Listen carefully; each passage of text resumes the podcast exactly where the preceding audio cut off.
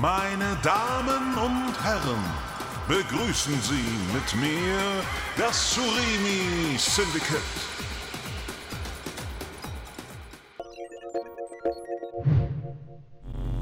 Was geht Welt? Hier ist Nopi. Seit dem ersten Splatoon-Teil gibt es ein paar Dinge, die immer gleich geblieben sind.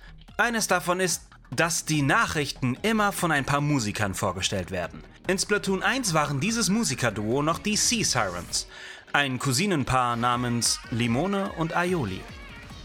Sie wurden bekannt durch ihre Musik, gingen dazu über, die Nachrichten von Inkopolis zu präsentieren und halfen insgeheim einem Helden, den Bösewicht DJ Octario dingfest zu machen.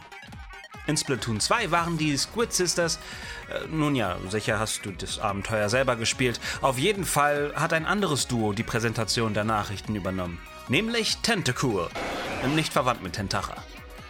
Tentacool besteht aus Perla und Marina. Zwei Freundinnen, die sich anfangs zwar fremd waren, aber dann sehr gut miteinander auskamen und beide für Musik brannten. Und nun liegt in Splatoon 3 unser Augenmerk auf der weit entfernten Stadt Splatsville, der Stadt des Chaos. Hier haben wir zum ersten Mal kein Duo, das uns die Nachrichten präsentiert, sondern ein Trio. Nun ja, ein Duo und das da. Sie sind das Surimi Syndicate. Und wir wissen schon so manches über sie. Zum Beispiel betreibt das Surimi Syndicate eine Nachrichtensendung mit dem Titel Anarchie Splatcast. Der Anarchie-Splatcast ist eine ähnliche Sendung wie die der Sea Sirens und Tentacool, die bereits in der Vergangenheit so bekannt gegeben haben, an welchen Orten Revierkämpfe durchgeführt werden und so weiter. Allerdings sehen sich die hippen Inkling- und Octoling-Kids den Anarchie-Splatcast mit ihren Seegurken-Telefonen an, sodass sie durch die Stadt laufen können und gleichzeitig darüber informiert werden, was es Neues gibt, anstatt bei Betreten gezwungen zu werden, sich die Meldungen anzusehen. Wer aber ist dieses ominöse Surimi Syndicate? Schauen wir uns doch mal die Mitglieder an.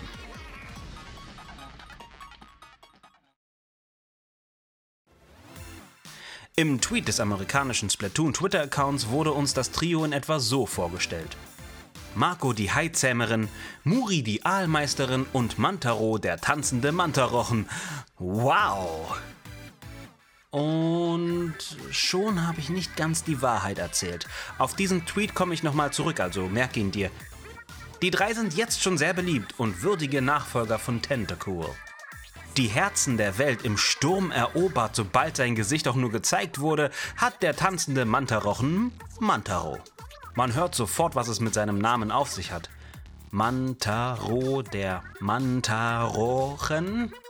Aber außerdem ist Mantaro ein japanischer Männername. Also ganz schön smart, das Konzept dieses Charakters mit einem Wortspiel mit seinem Namen zu verschmelzen. Der Name ist im japanischen Original übrigens derselbe, wenn auch aus anderen Gründen. Im Englischen dagegen funktioniert das Wortspiel übrigens nicht so gut, denn der englische Begriff für Mantarochen lautet Manta Ray. Die Silbe Ro ist also gar nicht beinhaltet. Aber stattdessen hat Mantaro auf Englisch einen ganz anderen netten Namen bekommen. Und zwar Big Man. Wie der Name zustande kommt, erklärt sich, glaube ich, von selbst, ne?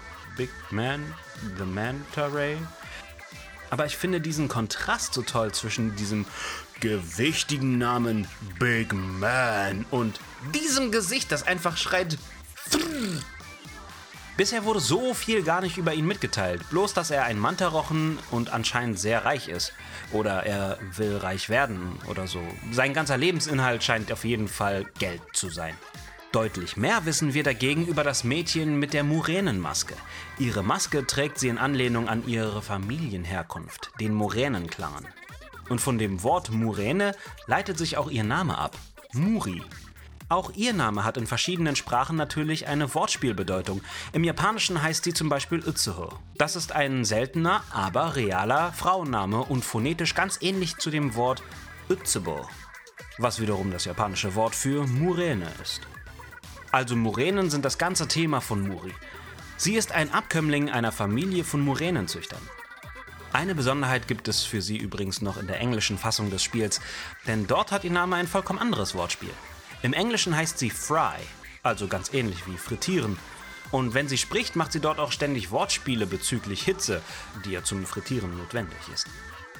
Neben der ganzen Geschichte mit den Muränen ist Hitze also ein zweites Hauptthema von Muri, was sich auch ein bisschen in ihrem Farbdesign widerspiegelt.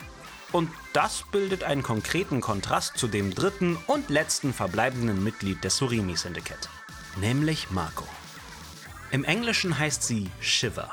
Shivern, also frösteln oder zittern, nicht wahr? Tut man, wenn einem kalt ist.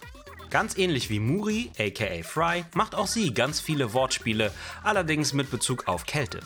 Auch bei ihr ergeben der englische Name Shiver, das Farbdesign und die Sprechweise ein Thema, und zwar das der Kälte. Aber auch sie hat in unterschiedlichen Sprachen unterschiedliche Namen. Im Japanischen heißt sie Fuka.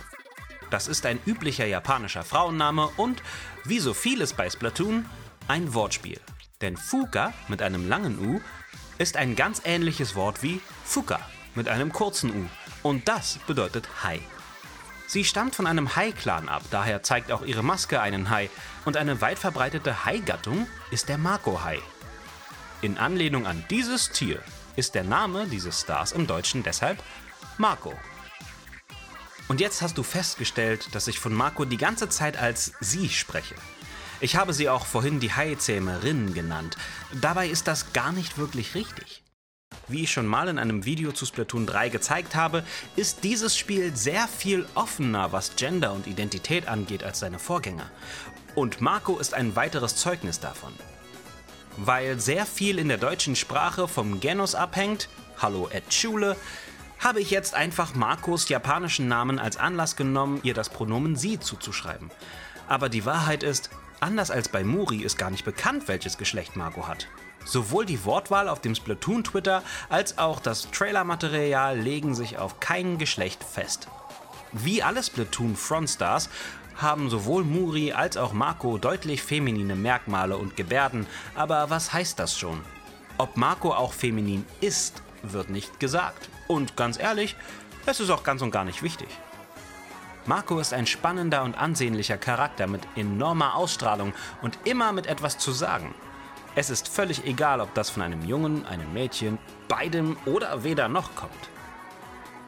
Und damit haben wir es. Das ist das Surimi Syndicate, das neue Musikertrio von Splatoon. Sie alle haben noch so viel mehr, was sie ausmacht, so viele Geschichten, in die sie involviert sind. Aber was es mit ihnen allen auf sich hat, das erfahren wir wohl erst, wenn wir Splatoon 3 in den Händen halten. Es ist auf diesem Kanal noch viel, viel Content für Splatoon 3 geplant und auch viele verschiedene andere Spiele- und Videogame-Themen finden hier Inhalte. Wenn du also über alles, was da noch kommt, informiert bleiben willst, dann abonniere diesen Kanal und wenn dir das Video gefallen hat, dann, äh, du weißt schon, Daumen hoch und so. Nun gut, lange Rede, kurzer Sinn. Wie soll ich sagen? Bis dahin!